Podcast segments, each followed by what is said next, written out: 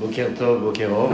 Je vous remercie euh, de m'avoir invité ce matin partager avec vous quelques réflexions à l'occasion de cette ultime rencontre de journée pédagogique. On a l'habitude, année après année, de se rencontrer entre enseignants et collègues autour d'une thématique qui touche à, l'éducation de nos enfants, sans la prétention d'être euh, un éducateur ou un professionnel sur le domaine. J'aimerais juste partager avec vous avec un petit peu d'expérience, des idées et euh, en tirer euh, ensemble des conclusions. Avant de commencer, je me permettrai de rappeler euh, la, mémoire de, de Rav Ariel qui nous a quittés, vous le savez, en début d'année, et puis toutes les occasions qui me sont offertes pour en parler, eh bien, je les exploite et j'aimerais juste vous dire que même si les mots n'y étaient souvent pas saisis ou compris, le cœur y était et on en a euh, énormément profité et beaucoup appris. Cette semaine, pour la lecture hebdomadaire de la section de la Parashat Toldot, on découvre une thématique centrale dans l'histoire de l'éducation des enfants de Yitzhak et Rivka, puisque vous avez au cœur de cette lecture la naissance de Yaakov et Esav, qu'on a l'habitude de présenter sous cette forme, Yaakov et Esav, alors qu'en réalité c'est plutôt Esav et Yaakov. Yaakov est mis en premier plan, puisque c'est le garçon, le plus discret de la fratrie, alors que Esav, c'est celui qui était rusé. Vous savez euh, que euh, le verset présente comme euh, le Tsaïd Befiv, un garçon qui avait la force de la chasse, mais pas uniquement sur le plan physique, mais aussi sur le plan intellectuel, puisqu'il était euh, extrêmement rusé avec, euh, avec son père.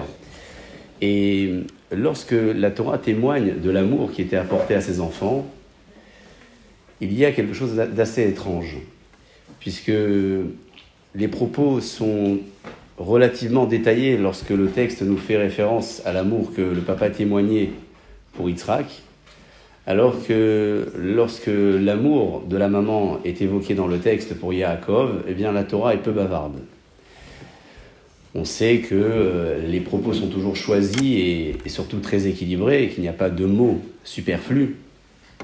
On est donc euh, obligé de se poser la question et de comprendre quelle a été l'attitude de ces grandes références, quelle a été l'attitude de ces grands patriarches, sans en faire nous-mêmes, bien évidemment, le procès, mais en allant analyser dans les textes et dans les midrashim pour y voir de plus près et comprendre quelle a été donc la position de Yitzhak et de Rivka. Il y a un midrash dans Réchid Rabbah qui raconte que l'éducation que Yitzhak et Rivka ont apportée à leurs enfants a été, euh, assez identique. C'est-à-dire qu'ils ont proposé euh, de euh, les diriger, de les éduquer avec un format euh, tout à fait traditionnel. Et puis lorsqu'ils vont grandir, ils vont faire des choix, des choix euh, différents qui marquent encore le monde aujourd'hui, puisque vous avez l'Occident d'un côté, et ça, et le peuple d'Israël d'un autre, Yaakov. Et euh, l'amour que les parents ont également témoigné, nous dit le Midrash, a été aussi différent. C'est-à-dire qu'ils ont fait un choix de les éduquer avec un format identique, mais de les aimer d'une manière différente.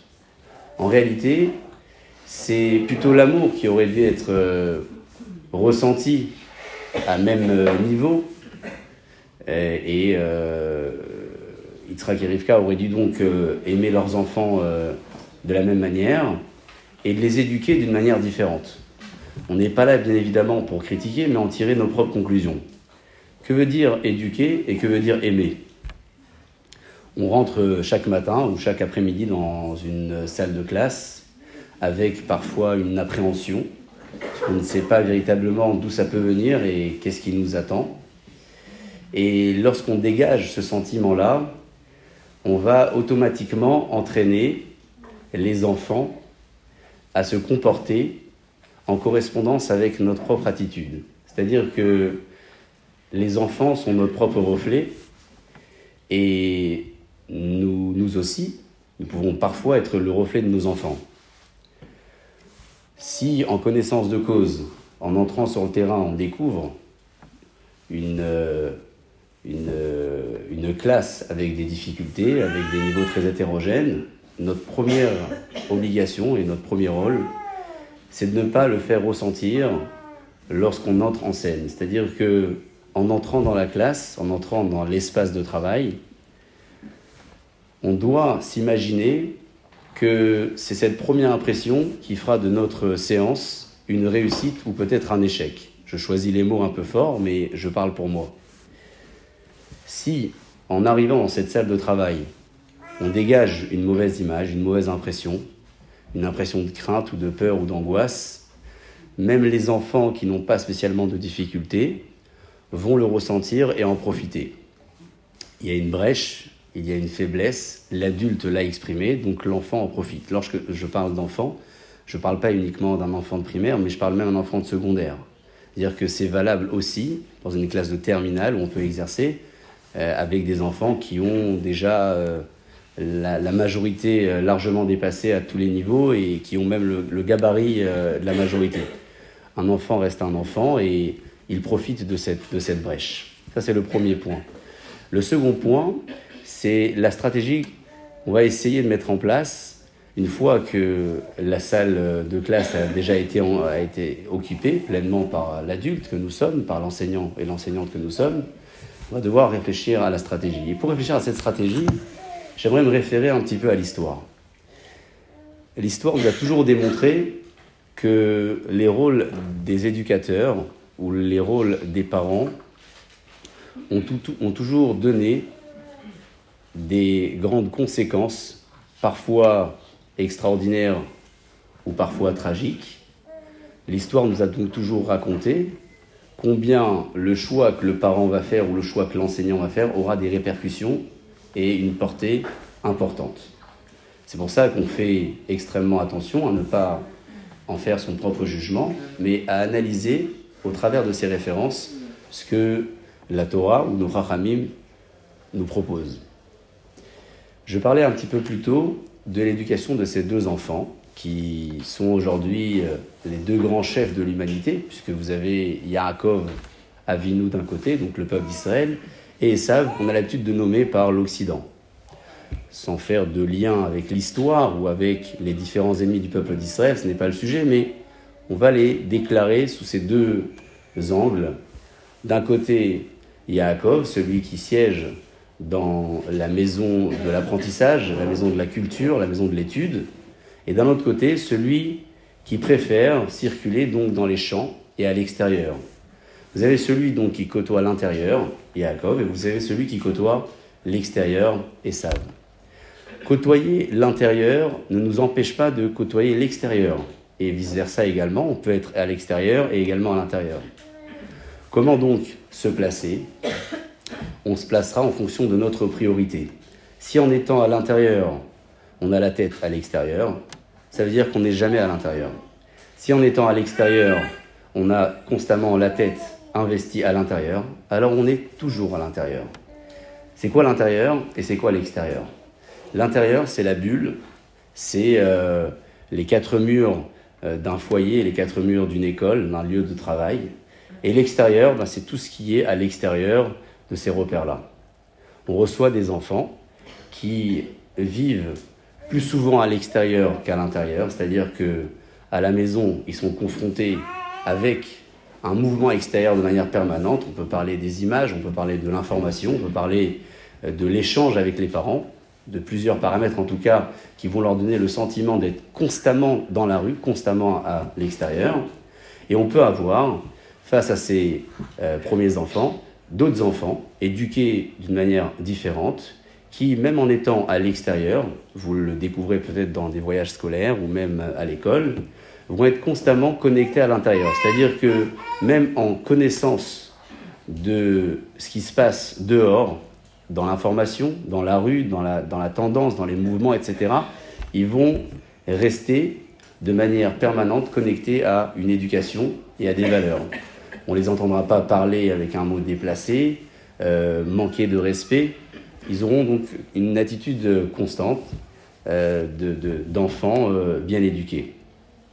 Lorsqu'on entre dans cette salle de classe, on doit donc, après avoir pleinement investi la salle avec une bonne impression, accepter déjà d'avoir devant soi donc ces deux publics. On peut en avoir bien plus encore, mais on les catégorise comme ça, sans les catégoriser bien évidemment, mais on le pense. À partir du moment donc on a franchi cette deuxième étape, on a pris conscience qu'on a potentiellement devant soi deux euh, classes différentes. Je dis bien deux, mais on peut en avoir plus que cela. Notre discours va forcément être adapté. Comment? Il y a tout d'abord la phase de l'inconscience et ensuite il y a la phase de la conscience. Inconsciemment, lorsqu'on est préparé à une situation, on adapte son propos. C'est inconscient, c'est-à-dire qu'on ne va pas mettre des mots là-dessus, mais on sait à l'intérieur de nous-mêmes que devant nous, on a des enfants comme cela et des enfants comme cela. Ce qui nous intéresse le plus, c'est ce qu'on va décider de manière consciente, puisque on est maître davantage de notre conscience, et, donc le choix euh, qui sera pris à ce moment-là sera un choix euh, euh, de responsabilité, et c'est ce choix-là qu'on va devoir bien évidemment réfléchir dans cette seconde phase en entrant dans la salle de, travail. Comment adapter donc son discours et rendre service ou répondre aux besoins de ces deux grands pôles, de ces deux grandes classes dans une salle de travail? Imaginons qu'on ait devant soi un garçon ou une fille avec euh, un quotient intellectuel très élevé. Alors, on n'a pas été euh, le, tester, mais on l'a expérimenté, on l'a découvert. Et on a à côté de ce garçon, de cette enfant, de cette fille, un autre enfant euh, qui a un niveau un peu moins un peu moins élevé ou peut-être carrément qui a des difficultés très lourdes de concentration, d'attention, de travail, différentes, euh, différentes problématiques. On est devant euh, ces deux enfants-là. Et on peut en avoir cinq comme ça et dix comme ça, ou plus d'un côté, moins de l'autre. Lorsqu'on va proposer notre format, on va devoir réfléchir dans un premier temps à l'adapter à tous les niveaux. C'est-à-dire que le format de présentation doit être un format suffisamment clair pour que tout le monde puisse le saisir. Après, c'est vrai qu'il y a des garçons et des filles qui vont le saisir beaucoup plus rapidement. Donc, pour éviter de les perdre, on va leur proposer. Leur proposer quelque chose qui les touchera à eux davantage. Et j'y reviendrai un petit peu plus tard cette proposition-là.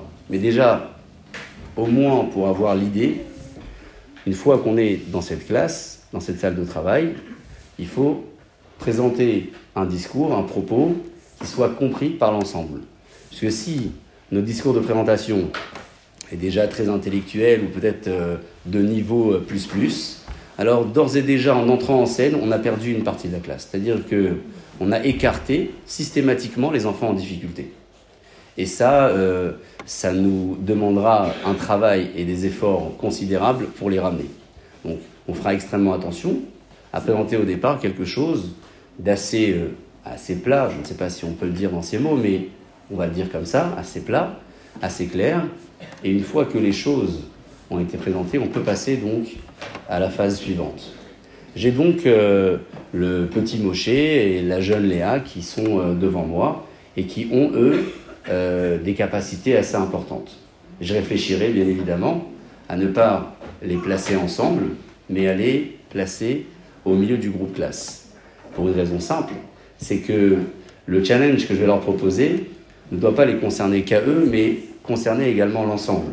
Et donc si j'ai envie de créer ce qu'on appelle un effet de boule de neige, il faut forcément que le placement dans la pièce soit aussi stratégique. Si j'ai placé d'un côté les faibles et d'un côté les forts, alors j'aurai euh, jamais euh, euh, de, de, possibilité de créer ce qu'on appelle un lien entre les uns et les autres et permettre aux faibles de, monter. Donc on va les mélanger, les éparpiller. Une fois que le format a été proposé, il est plat, il est assez, assez simple, je vais m'adresser donc à ces quelques enfants et je vais leur proposer quelque chose de beaucoup plus compliqué. Quand je dis beaucoup plus compliqué, alors attention, ce que vous proposez dans une classe de primaire, c'est pas ce que vous avez proposé dans une classe de secondaire. Donc on ne prend pas euh, mes propos comme une science exacte, euh, et d'ailleurs je n'ai pas la science infuse, on, essaye de, considérer cela comme une idée et on transposera l'idée à sa manière.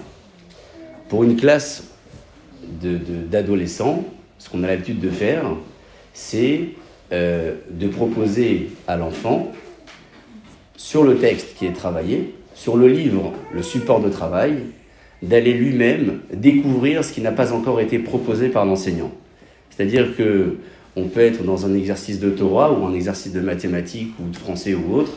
On a forcément un programme, on a forcément quelque chose qui n'a pas encore été exploité. On va donc proposer à l'enfant d'aller euh, découvrir par lui-même ce que l'enseignant n'a pas encore découvert, enfin ce que l'enseignant n'a pas encore proposé à l'enfant de découvrir. Et qu'est-ce qu'on va gagner? On va gagner que ces enfants qui ont des capacités un peu plus importantes ne vont pas s'ennuyer. C'est un enfant qui s'ennuie dans une classe, c'est terrible. Un enfant qui s'ennuie dans une classe, c'est un enfant qui perturbe. Et on peut le dire dans le sens inverse, un enfant qui perturbe, c'est un enfant qui s'ennuie. Ça va dans les deux sens. On n'est pas obligé de toujours porter le chapeau de la responsabilité et de se dire c'est mon cours qui n'est pas le bon et c'est ci et c'est cela. Les enfants sont aussi responsables. Donc, on n'est pas là non plus pour faire porter la responsabilité à qui que ce soit, on est là pour avancer. je reprends l'idée. J'ai proposé, je disais, un format qui est assez plat. Une fois que le tout a été présenté, je vais me charger de ces enfants qui ont des capacités un peu plus importantes et leur proposer un challenge qui soit un peu plus difficile, mais sans écarter pour autant le reste de la classe. C'est-à-dire que, regarde ici, à l'exercice numéro 3 du chapitre 22, essaie de regarder de, de, plus près, si tu peux le comprendre, l'analyser, etc. Vous l'adaptez en fonction de votre support de travail et de votre pédagogie et de votre stratégie de travail. Qu'est-ce qu'on fait donc à ce moment-là avec les autres? Avec les autres, il faut les faire exister. Comment on les fait exister? On les fait exister à travers la question et à travers la réponse. Parce qu'un enfant a besoin d'exister dans une salle de classe. Euh, dans une université, lorsque le cours est présenté de manière magistrale, l'universitaire ou l'étudiant, l'étudiante n'a pas spécialement ce besoin d'exister en posant la question et en attendant la réponse. Il la pose parce qu'il a besoin de la poser. Dans une salle de classe en primaire et en secondaire aussi, l'enfant pose souvent la question, attention je dis souvent, pas toujours, pour exister. Parce qu'il a envie de montrer qu'il est là. Elle a envie de montrer qu'elle est présente. Donc, une fois que le challenge est proposé à ces enfants qui ont des capacités importantes, je fais exister, j'allais dire presque en simultané, mais ça n'existe pas, ce sera toujours euh, à tour de rôle. Je vais passer donc à, cette euh, seconde partie, ces, ces seconds élèves ou ces premiers élèves, et les faire exister à travers la question. Comment? On a proposé un format déjà. On a déjà présenté un sujet. Donc on a un sujet de, de, présentation et on a un sujet de travail. On peut s'imaginer leur poser une question de compréhension simple. Est-ce que tu peux me répéter? Est-ce que tu as saisi l'idée? Ça, c'est une chose qui est simple. Et euh, aussi, on peut s'imaginer que euh, si les enfants ont suffisamment de bonne mémoire, ce qui est toujours le cas, puisqu'ils ont des éponges dans la tête, leur demander si ça peut correspondre à ce qu'on a enseigné hier ou avant-hier, etc. Et si vous avez parmi ces enfants des enfants qui ont pas suffisamment saisi et d'autres qui ont saisi, alors on va exploiter ceux qui ont saisi et on va leur demander d'expliquer à ceux qui n'ont pas saisi. Et là, vous allez gagner énormément de choses. Un, vous allez gagner vous avez mis en challenge ceux qui, sont, qui ont des facilités. Deux, vous avez gagné, vous faites exister les enfants qui sont en difficulté. Et trois, dans ces enfants-là, vous allez permettre à certains ou certaines d'entre eux d'exister encore plus et de se sentir responsable du travail, responsable de, de l'étude qui est faite, puisque vous allez leur demander eux-mêmes d'œuvrer pour expliquer à leurs camarades.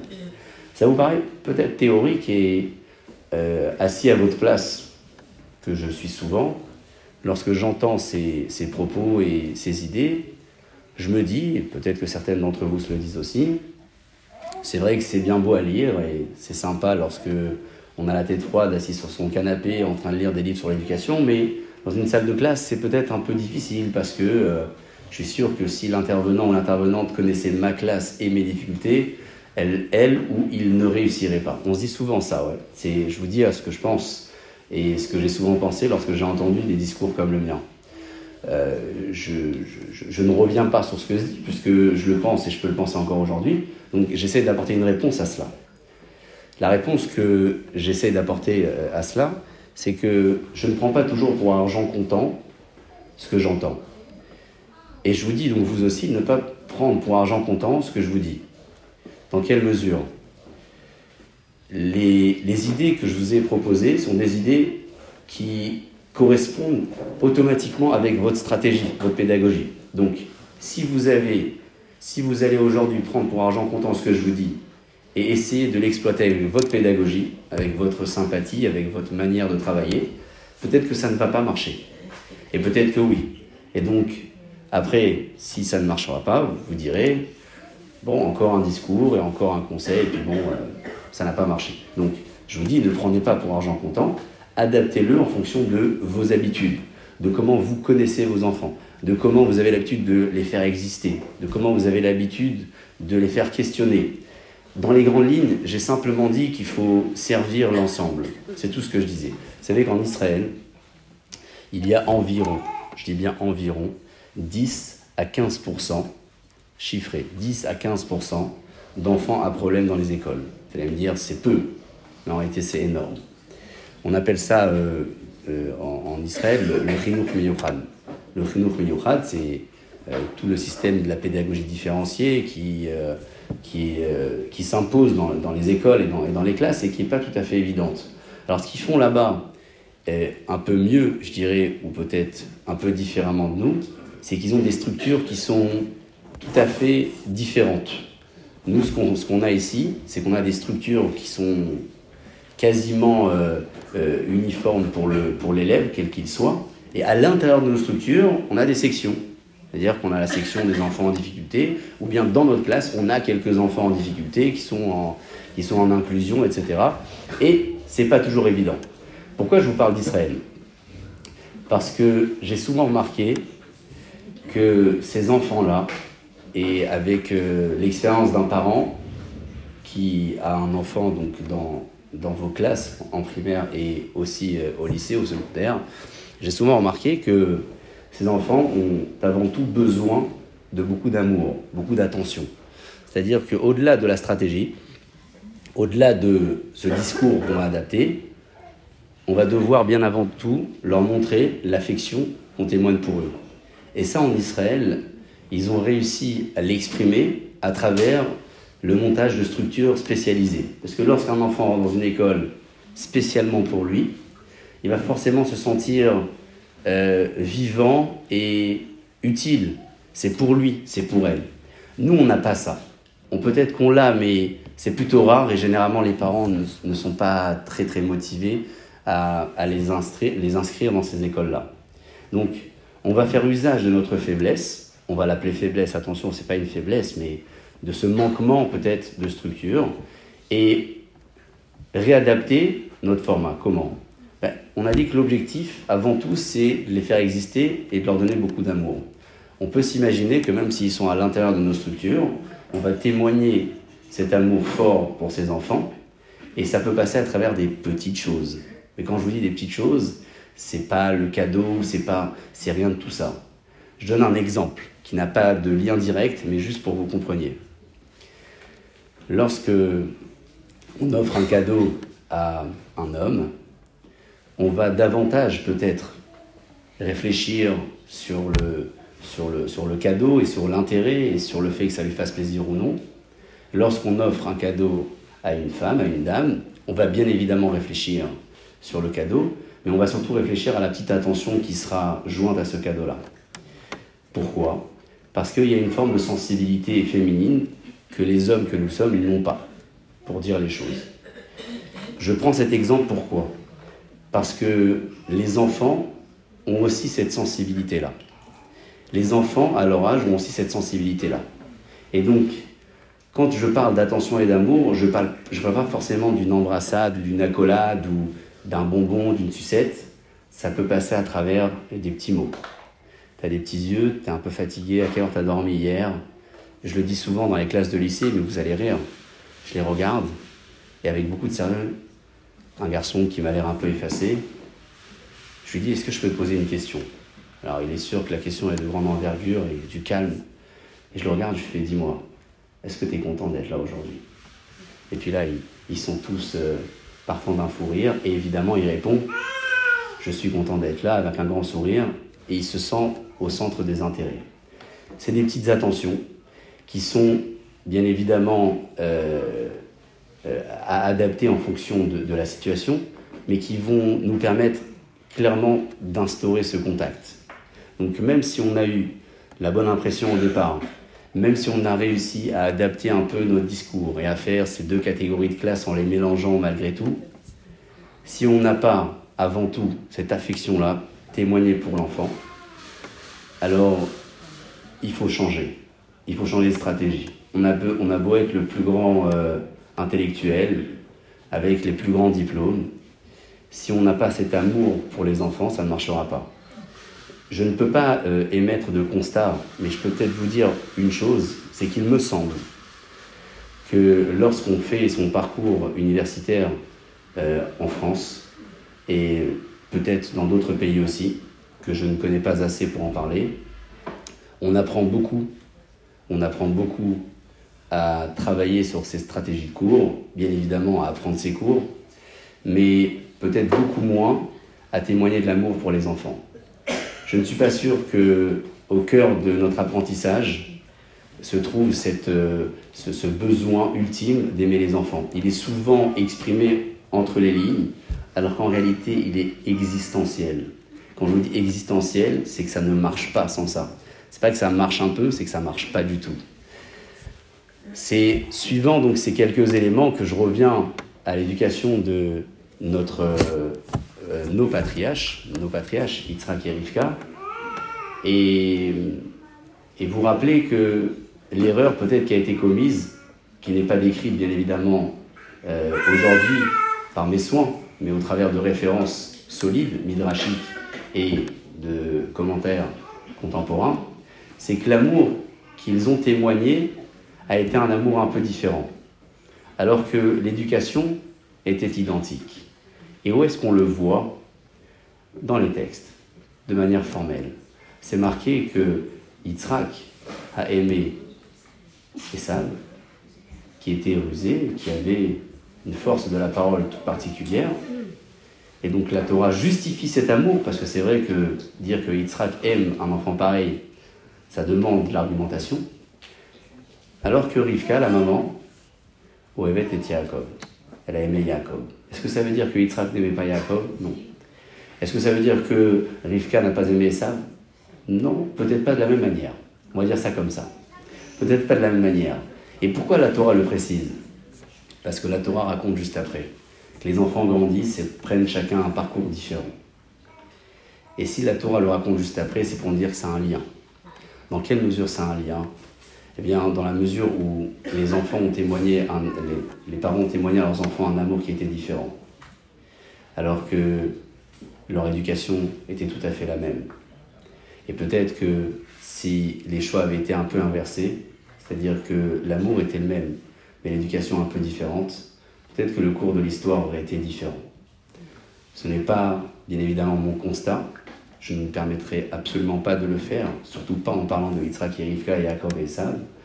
Propos Midrashi, dans Midrash Rabbah.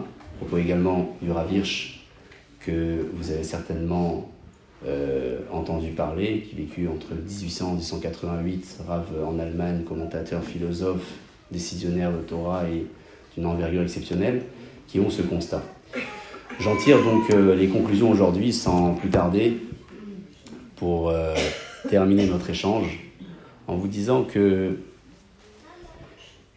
même si on peut avoir de l'expérience et du bagou et de la culture générale et de la culture de Torah et tous les composants qu'un enseignant rêverait d'avoir, si on n'entre pas au travail tous les matins avec euh, une volonté de découvrir ce qu'on n'a pas encore découvert, on risque de se lasser. Et lorsque je parle découvrir ce qu'on n'a pas encore découvert, c'est peut-être de se découvrir pour découvrir un peu mieux les enfants. Et se découvrir, ça veut dire que même si pendant des années, on n'a peut-être pas eu l'attitude qu'il fallait, ou l'amour qu'il fallait, ou l'attention qu'il fallait, ou la stratégie qu'il fallait, rien n'est jamais perdu, on peut toujours changer. Je vous remercie de votre écoute et je vous dis...